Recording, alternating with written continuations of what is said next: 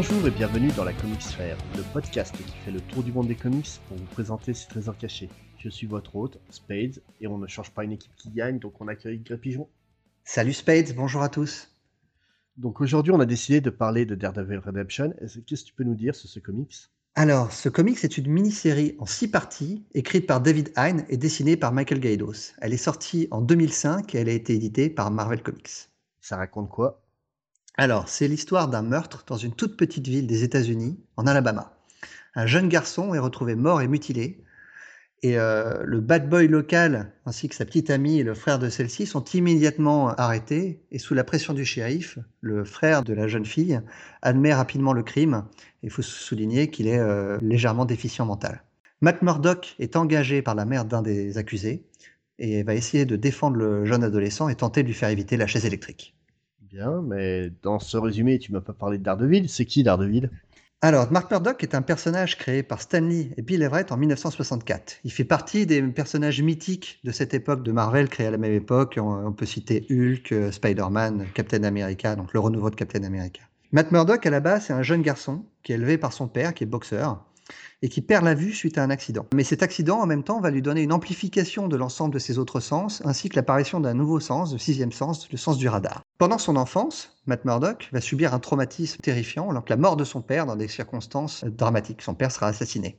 Ce qui va lui donner euh, l'envie de combattre l'injustice. Donc c'est pour ça qu'une devenu adulte, il se choisira le métier d'avocat, qu'il exercera la journée, défendre les faibles, et la nuit, il combattra le crime sous le costume de Daredevil. Et d'ailleurs, c'est marrant, dans ce comics, justement, tu nous parles plus de Matt Murdock que de Daredevil, mais tu as totalement raison. Ah bah oui, parce que euh, dans ce comics, on voit très très peu Daredevil, en fait. Euh, c'est vraiment une histoire qui est centrée sur le, la carrière d'avocat de, Matt Murdock. Voilà, là, on tombe en fait sur une histoire vraiment... Euh, une, histoire de, procès plus qu'une histoire de justicier. Ah, ça, ce n'est pas du tout une histoire de super-héros, c'est vraiment une histoire... on pourrait très bien la voir dans un épisode de Law and Order, par exemple. Et puis d'ailleurs, euh, ça s'inspire d'un fait réel dont on parlera un peu tout à l'heure. Mais d'abord, on va parler des auteurs. Est-ce que tu peux nous présenter euh, David Hine, donc le scénariste de cette série? Tout à fait. Donc euh, David Hine, en fait, c'est un auteur anglais qui a commencé sa carrière en tant que dessinateur dans les années 80. Donc en tant qu'anglais, il a forcément commencé bah, chez 2000 AD, donc la célèbre revue dans laquelle est publié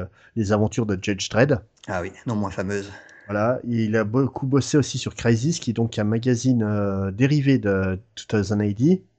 Et euh, c'est un magazine un peu plus sérieux, on va dire, que 2000 AD. Et on, l'a retrouvé aussi dans les pages, forcément, de Marvel UK. Donc, pour expliquer ce qu'est Marvel UK à nos auditeurs, c'est donc Marvel a essayé de s'implanter en, Angleterre euh, au début des années 70 et a adapté ses comics au public anglais. Tout simplement, comme euh, nous en France, aujourd'hui, on trouverait aberrant d'acheter 24 pages de comics à 5 euros, alors qu'on est habitué depuis des années à voir euh, les kiosques où on a une centaine de pages pour le même prix.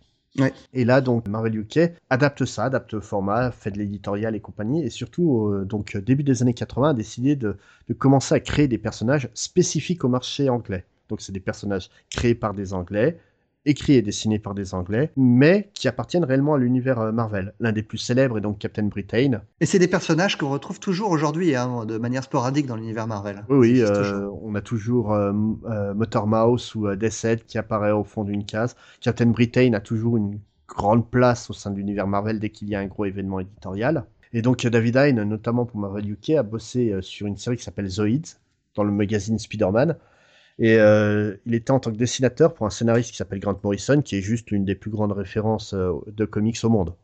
Ouais, je pense qu'on reparlera de lui un petit peu plus tard. Hein. Et donc David Hine a continué son petit bonhomme de chemin en tant que dessinateur, parfois en tant que scénariste, et a publié donc un comics indépendant qui est considéré comme un des, une des œuvres cultes du comics indé, Strange Embrace, donc au milieu des années 90. Et suite à ça, donc il a plus ou moins disparu du milieu. En fait, tout simplement, sa copine de l'époque euh, est tombée enceinte. Il avait besoin d'un boulot qui permette euh, de payer comme il faut et puis qui lui permette d'être chez lui.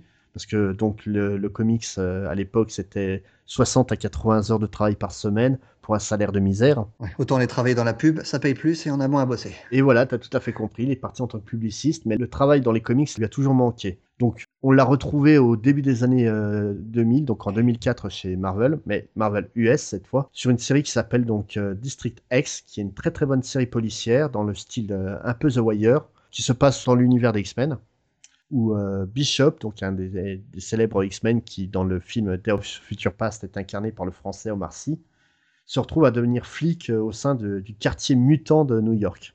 C'est vraiment une série sympathique qui a duré une bonne vingtaine d'épisodes et qui donc s'est pris l'événement éditorial House of M de plein front et qui est donc devenu Mutopia X qui est aussi très bon voire même limite meilleur que District X pour moi et euh, donc, David Hines s'est beaucoup intéressé aux conséquences de House of M, avec des séries comme euh, The 198 et euh, Son of M. Il a fait aussi beaucoup d'incursions chez DC, où il filera un coup de main à Grant Morrison, donc son copain anglais, concernant la destinée de Batman durant la mort de, de ce personnage, et où il va surtout créer le personnage de super-héros français, le Batman français Night Runner. Ouais, enfin, personnage qui a complètement disparu maintenant, mais euh, qui avait fait sensation à l'époque, surtout chez nous en France. Ah, même euh, même aux, États-Unis. Bon, même si euh, il décrivait une France qui était à feu et à sang.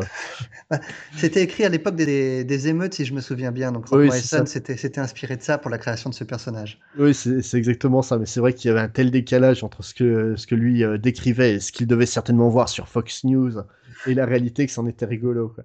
Et euh, donc, il a aussi bossé chez Image, donc sur le célèbre personnage The Darkness, personnage culte de l'écurie Topco. Et il a lancé aussi un comics indé que j'aime beaucoup qui s'appelle Bulletproof Coffin. D'accord. Est-ce qu'il est toujours actif de nos jours? Euh, Il est actif chez pas mal de petits labels. J'espère le revoir euh, rapidement sur des grosses séries parce qu'il mérite, parce que son style est très très centré sur les personnages. L'important pour lui, c'est les personnages et, et ce qui s'y passe. L'action, c'est pas primordial. Ah, d'ailleurs, on va retrouver ça sur Daredevil Redemption. Hein. Il y a ah. très très peu d'action, c'est vraiment une série de personnages. Et euh, c'est vraiment sa manière d'écrire les personnages qui fait vraiment la saveur du truc. Il a une justesse dans la psychologie de ses personnages qui est vraiment agréable. Et euh, surtout, ça se voit qu'il a beaucoup travaillé sur euh, les comics d'horreur parce qu'il utilise beaucoup la technique du hors-champ pour amener des éléments chocs au visage du lecteur. Et pour ça, je trouve qu'il est, est, bien aidé par le dessinateur de Daredevil Redemption, donc qui est Michael Gaidos. Est-ce que tu peux nous présenter? Ah oui, alors Michael Gaidos, il est, il est surtout connu pour une série, une série qui a eu un succès retentissant, c'est euh, Alias, une série qu'il a faite début des années 2000 avec Brian Michael Bendis. Donc il est co-créateur de cette série-là et euh, ça lui a apporté euh, une gloire, une gloire immense à cette époque-là. Il a un petit peu euh, disparu des radars depuis, hein, même s'il continue toujours à travailler, mais il n'a jamais retravaillé sur des séries aussi importantes que l'a été Alias. Oui, mais bon, il faut dire, il a un style qui est pas facile à adapter au, comics mainstream. Il a un style extrêmement sombre et réaliste, réaliste à tel point que, par exemple, pour le visage de Jessica Jones dans Alias, il a carrément reproduit le visage de sa petite amie de l'époque. Oui. Depuis, il a surtout travaillé sur des titres indépendants. Donc, il a travaillé notamment pour Two Thousand ID comme David Hine. Et il a travaillé sur Devlin Vow, qui est une histoire de vampire homosexuel dans le dans l'univers de Judge Dredd. Une série que je recommande énormément, très drôle.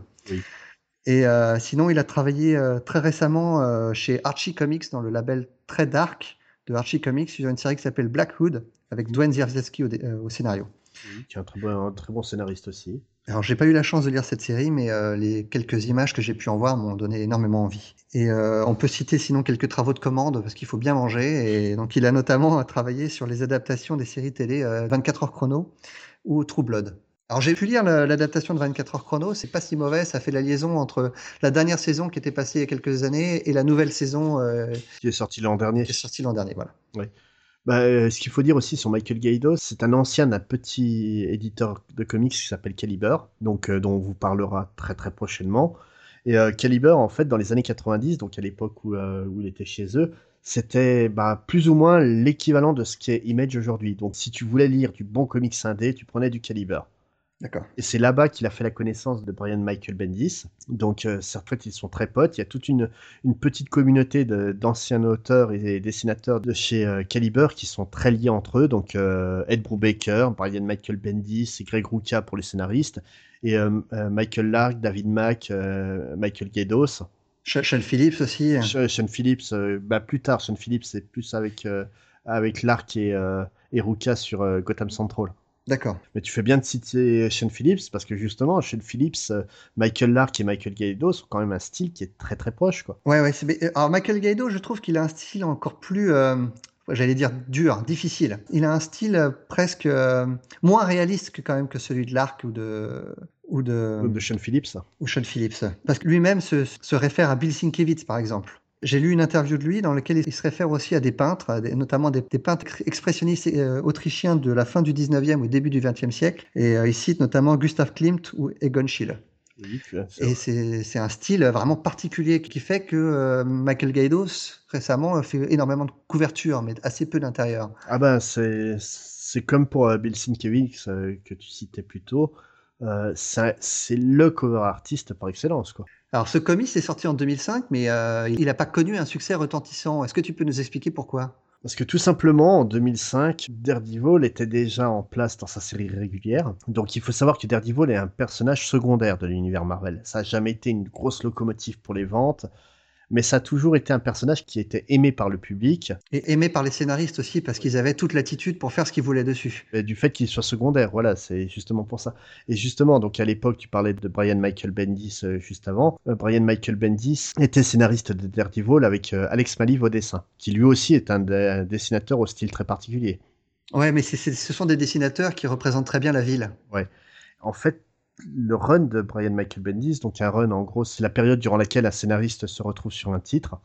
Euh, le run de Brian Michael Bendis est juste considéré comme l'un des meilleurs de tous les temps sur Daredevil. C'est une des références et à l'époque, tous les regards étaient braqués sur la série mère. Donc même si c'est la série mère euh, vendait, on va dire, euh, correctement, parce que ça vend à peu près 50 000 titres par mois, Redemption lui est sorti en catimini à cause de ça.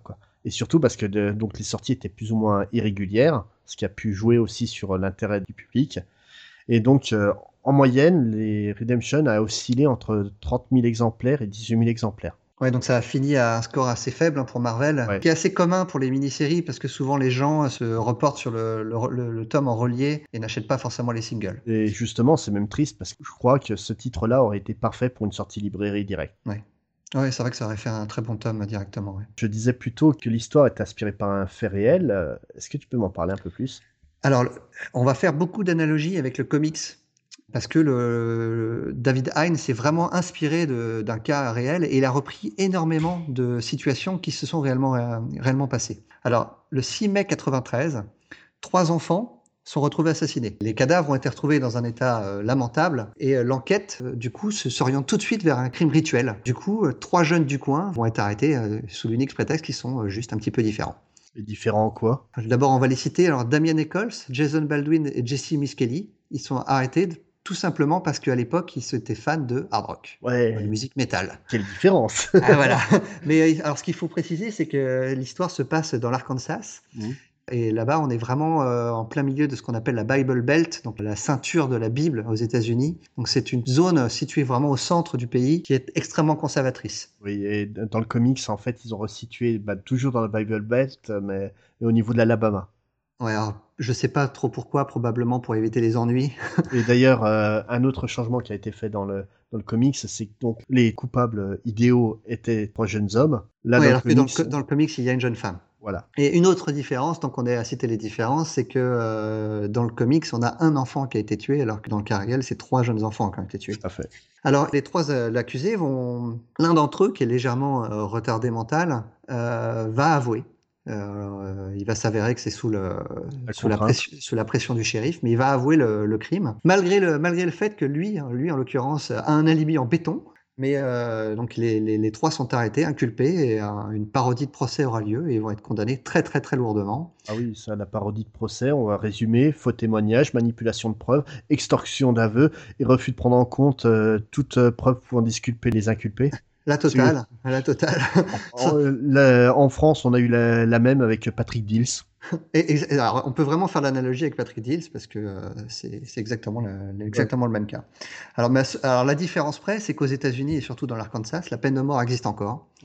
Et donc, Damien Nichols euh, va être condamné à la peine capitale, tandis que ses deux compagnons euh, seront condamnés à des peines extrêmement lourdes de prison. L'un d'entre eux, la peine à perpétuité, et le second à deux fois 20 ans de prison.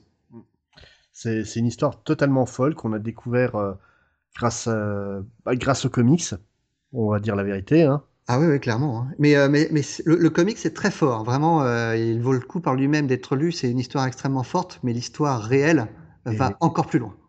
L'histoire réelle dépasse la fiction à un point qui est incroyable. Donc il existe beaucoup de films et de livres qui traitent de, Bah, ce c'est un, petit, c'est un petit peu comme l'affaire 10 dont tu parlais en France. Cette histoire aux États-Unis a un, retentissement incroyable, Mhm. à tel point qu'un mouvement de soutien va se déclencher très très vite pour les soutenir et pour essayer de les faire libérer. Il y a notamment des, de très grandes célébrités dans ce mouvement de soutien. Le chanteur de Black Ronnie Rollins, on peut citer Johnny Depp, on peut citer Eddie Vedder, le chanteur de Pearl Jam, ou même Peter Jackson, le célèbre réalisateur néo-zélandais. Et le, le pire, c'est que ce mouvement de, de soutien, même certains des parents des trois garçons assassinés vont avoir un tel doute par rapport au procès qu'ils vont soutenir les trois coupables idéaux. Quoi. Ah, c'est assez incroyable. Hein.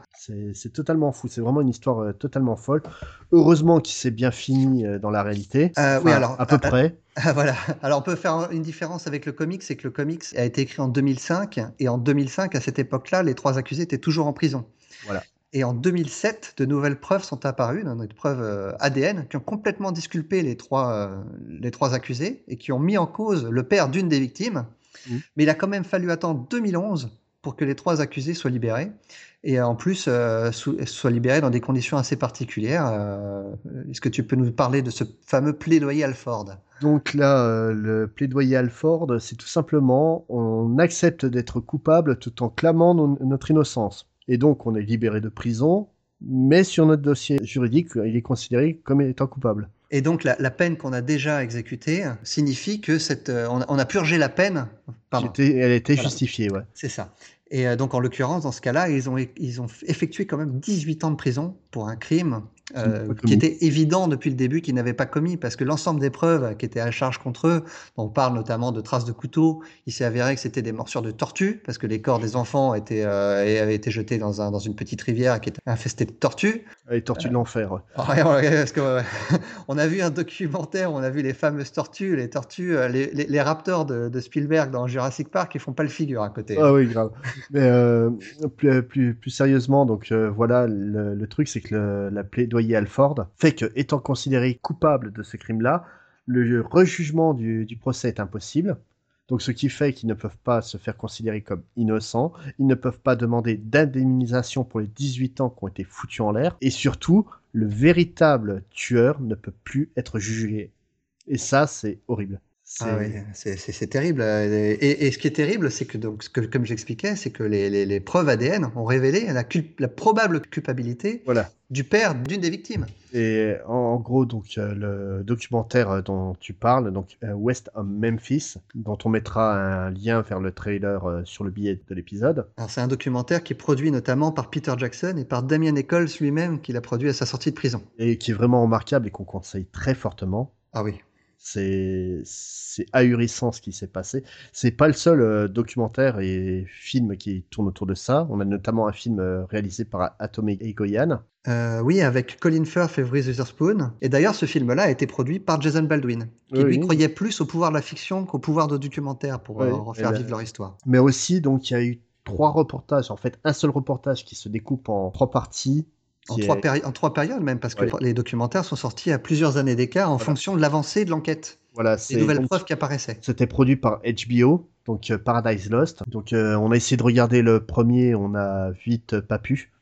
Ah, C'est extrêmement cru. On a des images d'époque de, de la police où on, en train de des- sortir les cadavres des, des trois enfants de 8 ans de la rivière et non, je, je peux pas. Personnellement, moi je peux pas voir ça. Quoi. Et donc le truc qu'il faut savoir, c'est que c'est trois documentaires en fait donc déjà le premier c'est ce qui a permis donc de mettre à jour euh, le scandale de ce procès et qui a poussé donc le- vraiment à beaucoup de monde à s'intéresser à aider les les West Memphis 3 Et ce, ce comité de soutien a permis la, la levée de fonds qui ont permis la découverte de nouvelles preuves. Voilà.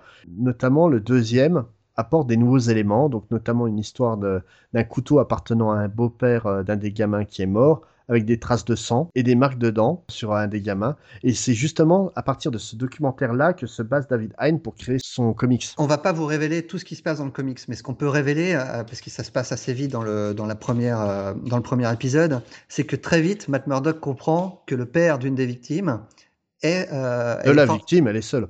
pardon, oui, de la victime dans le, dans le comics, excuse-moi, est probablement le coupable. C'est oui, il y, y a peu de doute sur sa culpabilité assez rapidement. D'ailleurs, euh, un de mes amis à qui j'ai fait lire le, le comics m'a dit que- qu'il re- regrettait un peu ça, et pourtant c'est un choix très judicieux. Parce que l'intérêt de Redemption, c'est pas tant de savoir qui est coupable ou pas de l'histoire. C'est pas du, c'est ça, c'est pas du tout c'est pas un whodunit comme on dit, comme le dirait Hitchcock. ouais, voilà, c'est l'important, c'est de, de voir ce qui se passe pour les, les victimes que sont les, les inculpés, euh, comme la les familles euh, des victimes. Et ce qui intéresse aussi David Hein, c'est de montrer le, le système, euh, la faillite du système judiciaire. Et ça, il le montre très bien parce qu'il y a, il y a tout un épisode notamment qui est vraiment centré sur euh, ce qui se passe durant le procès et la parodie d'interrogatoire à laquelle on assiste. Et le, le pire, c'est que la réalité lui donne raison, quoi. Ouais. On a notamment le- les phrases de, cer- de certains notables qui sont impliqués dans l'affaire, qui ont été dites dans le documentaire Western Memphis, qui nous a scandalisés. Ah ouais, qui sont retranscrites euh, exactement telles quelles dans le comics. C'est vraiment mais, mais terrifiant d'imbécilité. Et on, on peut révéler un autre élément euh, qui est dans le comics. c'est- Encore une fois, on, on, on dévoile pas grand-chose en disant ça. C'est euh, les, les fameuses traces de dents qui sont retrouvées sur le, le corps de la victime, qui sont des traces de dents extrêmement irrégulières. Et le, le, le, le- le père de la victime présente aussi des dents irrégulières et euh, des dents qui, et dans la réalité et dans le comics, il se fera changer juste Mhm. avant la- que le moindre examen ne soit possible. Et le truc drôle, c'est que dans la réalité, justement, le, beau-père qui est soupçonné euh, des meurtres à partir de ce deuxième documentaire n'est pas du tout le, le coupable au final. Non, c'est le, c'est le, c'est le père d'une des autres victimes.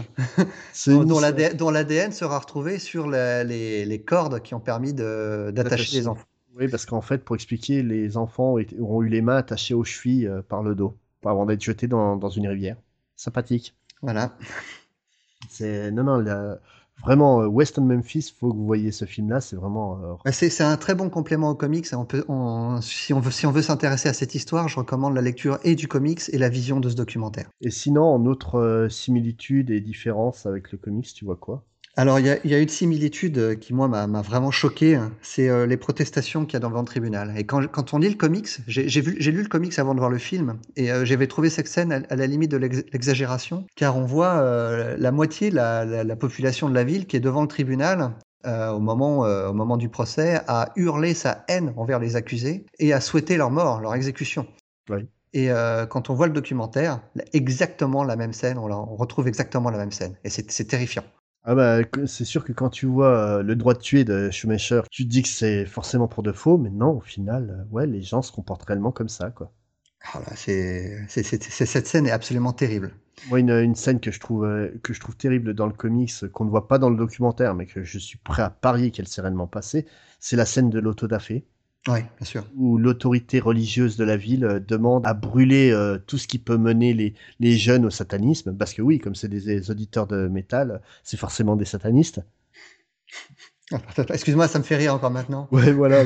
Mais justement, c'est pour ça que Henry Rollins a déclenché euh, tout le mouvement de soutien. C'est quand il a quand il a vu ça et qu'il s'est dit, mais ça aurait pu être moi à leur place. Mais c'est vraiment étonnant parce que euh, faut se replacer dans le contexte de l'époque, donc de début des années 90, où effectivement c'est l'éclosion d'artistes tels que Marilyn Manson, hein, mais il y en a d'autres, Mhm. et ces artistes qui faisaient vraiment peur à certains conservateurs, euh, alors que c'est- vraiment étonnant parce que c'est ce genre de ce genre de musique euh, satanique, je mets en des, des- des guillemets énormes, existe depuis les années 70. Ah, facile, oui. Euh, déjà, Judas Priest s'était pris un procès euh, qui était énorme à, à l'époque. Black Sabbath, on peut Black citer Sabbath, même, ouais. Ki- même Kiss. Oui, qui jouait, qui jouait vraiment sur cette image-là. Alors que là, dans les années 90, il y a eu une recrudescence de la peur du satanisme que, que je ne m'explique pas, mais bon, qui a, qui a, qui a causé euh, la- cette catastrophe pour ces trois accusés. On a eu un peu le même, euh, le même cas en France de terreur euh, sataniste dans les années 90 en- euh, ici. Ouais, y a Avec, il y a- avec les rôlistes à la avec les jeux, avec les jeux de rôle, oui. Suite à, suite à une dégradation dans un cimetière, forcément, tous les rôlistes étaient devenus satanistes. Donc moi, à l'époque, qui écoutais du métal, qui lisait des comics et qui, euh, et qui jouait aux jeux de rôle, Euh, bienvenue au club. voilà, c'est bien. Non, franchement, voilà, c'est ça le pire, c'est que j'aurais pu vraiment être à la place de, de ces gens-là. Ça aurait pu m'arriver. Ouais. C'est assez horrible à se dire. Mais par contre, par rapport à la scène de, l'autodafé, un petit détail qui, qui m'a beaucoup fait sourire, c'est que forcément, euh, donc euh, Gaidos et Heinz euh, sont amusés à, à jouer sur les clins d'œil. Et donc, on voit une petite fille jeter un Strange Embrace, donc le fameux comics indé de, de Hein dans le feu. Et puis, Ah, c'est un bon choix. C'est un, que- un joli clin d'œil. oui, et surtout que le thème du comics va tellement avec le fait que ça va bien, quoi. Et juste à côté, on voit la pochette de, l'album de Meatloaf, Bat Out of Hell. Donc on résume, hein, Bat Out of Hell, le titre fait sataniste. La pochette était dessinée par Richard Corben, qui a pas le style graphique le plus sain du monde. Et en plus, l'album est très connu pour un morceau qui s'appelle Paradise by the Dashboard Light, qui raconte une relation sexuelle entre deux adolescents sur le siège arrière d'une voiture. Ah bah, tout, pour plaire. Tout pour plaire à la Bible Bet. Et en, tant qu'on est dans les clins d'œil, on peut citer un passage du documentaire dans lequel on voit euh, des images de la cellule de Damien Eccles et on voit les lectures qu'il peut faire en prison et notamment quelques comics. Et euh, ça nous a beaucoup fait sourire tous les deux parce qu'il lisait Preacher et, euh, Sandman. des comics qui sont vraiment chers à nos cœurs. Oui, oui, et puis que je lisais déjà à l'époque. Ouais, donc voilà, quoi, ça renforce, ça renforce les similitudes avec, avec Eccles. Quoi. C'est vraiment. Pour en revenir aux comics euh, et, aux similitudes qu'il y a avec la vraie vie, moi je voulais, il y avait un autre, un autre facteur qui m'avait vraiment beaucoup marqué, c'est l'incompétence totale de leur, euh, de leur défense, de leurs avocats.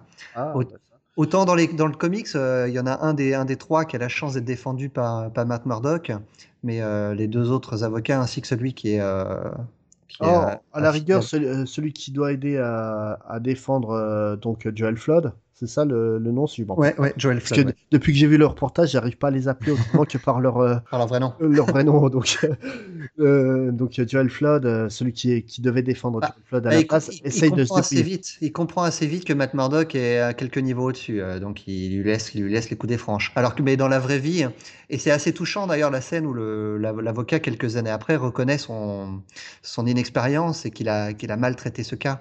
Oui. Il était tellement persuadé d'en s'en sortir juste par le fait que le, il y avait des, que l'un des trois accusés avait un alibi en béton, qu'il n'a pas jugé euh, bon de complètement démonter les, les arguments, euh, les arguments fallacieux de, de l'accusation. Ah non, mais, mais, je crois que même en essayant de défoncer les arguments euh, fallacieux, ça passait pas, quoi. Bah, c'est vrai que ils étaient tellement les victimes idéales, et il faut préciser là-bas que le, le district attorney et le shérif sont élus donc, euh, si tu peux nous en dire quelques mots, euh, mais ça, ça joue vraiment sur le, euh, sur le système judiciaire. En fait, là-bas, aux États-Unis et surtout en Arkansas où se passait l'affaire réelle, les shérifs sont élus par, par la population et ainsi que les procureurs. Donc leur, leur intérêt principal, c'est de faire plaisir à leur communauté pour être élus. Quoi. Et déjà là-dessus, ça, ça joue pas. Après, je suis, je suis persuadé que des que des procureurs et des shérifs honnêtes qui font vraiment ça en tant que profession de foi existent mais dans la plupart des cas, je les vois plus comme des fonctionnaires qui essaient d'être réélus euh, la fois d'après. Quoi. Ah bah là, dans ce cas précis, euh, quand on voit le documentaire, c'est évident qu'on a ah, affaire à ce cas-là. Hein. Le, le, pire étant le, étant le procureur. Et, enfin, pour moi, le pire, ça reste le procureur qui est à la, à la toute fin, donc en 2011, au moment de leur libération, parce que euh, ça se joue à, ça se joue à trois fois rien leur libération, euh, et ce, ce, plaidoyer Alford qu'ils qui doivent signer, c'est un bon compromis pour le, pour le procureur, parce que ça lui permettra d'éviter de payer des, des compensations financières. Et quand on sait que les trois accusés ont fait 18 ans de prison pour rien, et que lui, son seul argument, c'est l'État ne doit pas payer un centime pour ces trois-là, ouais, moi j'avais vraiment envie de vomir à la fin du film. non, non, c'était, c'était immonde. Donc euh, il y a une autre similitude par rapport à par rapport aux, comics et à aux faits réels et qui là est involontaire parce que Hein ne pouvait pas deviner ce qui se passait à, l'époque, sachant qu'on a découvert ça récemment avec euh, avec les nouvelles preuves ADN. Oui, oui d'ailleurs, le, bah, celui qui est accusé, euh, donc, enfin, qui, qui est pas accusé justement, mais qui est le probable, assassin. probable assassin, il, ne s'est pas mal comporté que, euh, que avec son, que son, fils, et les copains de son fils. En, fait, dans le comics, on parle d'un drame euh, familial qui touche donc la famille de la victime, c'est sûr, mais aussi la victime, euh, enfin, qui touche aussi les, les inculpés. Un autre drame familial. Et là, c'est exactement le même cas. On se retrouve en fait à découvrir ben, quelque chose de très malsain. Et qui rajoute, qui rajoute à l'ambiance complètement horrible de, de l'histoire, hein, comme si il n'y en, avait déjà pas assez. Euh, alors dans le, dans le comics, ça, ça rajoute vraiment euh, du fond à l'histoire et ça apporte une dimension supérieure. Dans le reportage qu'on a vu, honnêtement, euh, j'en avais, avais, quasiment envie de aller. Quoi. On en avait les larmes aux yeux tous les deux. C'est quelque chose qui, qui, nous a profondément retourné. C'est vraiment, honnêtement, le comics, on le conseille très fortement, n'est-ce pas? Ah oui, oui, mais, oui je... Et West Memphis est un incontournable à voir à côté. Oui, voilà, c'est ça. Il faut voir les deux en parallèle. Hein. Je pense qu'on peut, peut rien dire de plus par rapport à ce comics. On, on essaye d'en révéler le moins possible parce que euh, euh, je pense que toi comme moi, on a été extrêmement surpris à la lecture du comics euh, parce que moi je ne connaissais pas l'histoire avant de lire le comics et, et le fait, et il y a, il y, a, il y a énormément de twists, il, se passe beaucoup de choses et on veut absolument pas les révéler. Et d'ailleurs, on rendra à César ce qui est à César. On remercie notamment Steve de Comic City pour nous avoir donné envie de lire ce comics. Ouais, exactement. Mais parce que là, il a bah, on, on, on, peut en parler parce que euh, justement, euh, ce, ce, ce, ce, comics est sorti en français il n'y a pas très longtemps, euh, en mars si je me trompe. Au mois pas. de mars, lors de la sortie de la saison 2 de la série télé Daredevil. C'est vraiment étonnant que, que, Panini Comics ait décidé de ressortir ce comics. On les en remercie parce que c'est vraiment, vraiment super. Parce que oui et non, est, parce il, que est, la... il est difficile à trouver en, en VO, en, en, en version originale. Hein. Ouais. Mais le, le, truc surprenant, oui et non, c'est surprenant parce que le, pour le choix qui a été fait, mais qui sortent beaucoup de comics euh, Daredevil euh, à l'époque de la sortie de la série télé. C'est un bon coup de. Je, je suis d'accord avec toi, mais pour le coup, pour mais le là, c'est un ce très, très, très bon choix et je remercie les équipes de Panini de l'avoir fait. Quoi. Ouais, c'est d'autant plus que ce titre-là n'a absolument rien à voir avec la série télé. Ouais. Encore une fois, on voit très très peu Daredevil et le, le, personnage principal de la série, les personnages principaux, c'est Matt Murdock et les, et les accusés. Et puis d'ailleurs, ce qui est marrant là-dessus, c'est que c'est souvent qu'on fait un parallèle entre la justice et la loi dans, dans Daredevil, où euh, il est avocat le jour et justicier la nuit, et que forcément il fait, la, il fait régner la loi le jour, mais la justice la nuit. Là, c'est l'inverse. Là, on voit que le côté justicier euh, fout plus le bordel qu'autre chose. Quoi. Ouais, c'est ça. C'est ahurissant, c'est vrai c'est vraiment très très bien joué de la part de David Hein. Mais bon, comme on disait, donc le bouquin est dispo chez Panini pour 17,50€. Là, faut vraiment pas le louper parce que ouais. euh, c'est un ouais c'est vraiment l'essence pour laquelle on fait ce, ce podcast, essayer de faire découvrir des, des, comics qui sont passés sous le radar et celui-là vaut vraiment le coup. Ouais, et en plus euh, ils ont fait une belle édition, donc euh, hardcover, donc couverture rigide avec un bon paquet d'éditos dedans. Donc euh, là, il faut saluer leur choix, il faut saluer leur travail. Est-ce que dans l'éditorial, ils parlent du vrai cas d'ailleurs? Oui, c'est justement mon premier contact avec le vrai cas, ça a été, euh, ça a été leur éditorial. D'accord. Donc euh, franchement, bravo, bravo à Panini. Donc comme d'habitude, on va se quitter en musique. Ah ouais, alors avant, on va faire un petit. Euh, on va vous juste vous rappeler que vous pouvez nous retrouver sur notre site comicsfair.fr. Euh, nous sommes aussi. Euh, vous retrouvez tous tous nos, nos identifiants. Sur iTunes et flux RSS, sur et... vos, vos, lecteurs de podcast. Voilà, et puis vous pouvez nous laisser des messages sur Facebook ou sur Twitter. Et n'hésitez pas à nous faire des propositions. Et on va se quitter en musique. Donc, alors, alors là, c'est un titre vraiment particulier parce que, ouais, encore une fois. pas on... celui qu'on avait choisi à la base, encore non. une fois.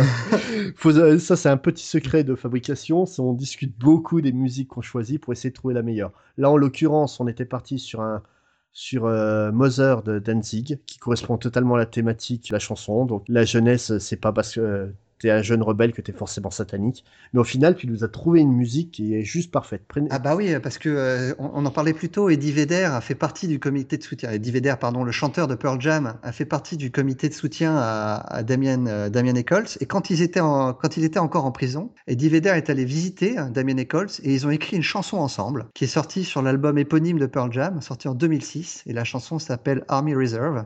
Et donc, euh, je vous propose de l'écouter maintenant. Oui, et le truc marrant avec, euh, avec cette chanson, c'est que je la connaissais déjà. Donc, je ne connaissais pas les circonstances de création. Pour moi, j'ai toujours pensé qu'elle parlait donc euh, justement du, du rapport d'un enfant avec son père toujours absent à cause de l'armée. Et là, ça change toute la donne quand même. Ah bah carrément. C'est, je, la, je la réécoute avec un nouveau regard et j'ose espérer que vous aurez, vous apprécierez ce morceau. Alors, à dans 15 jours et au revoir. Allez, au revoir.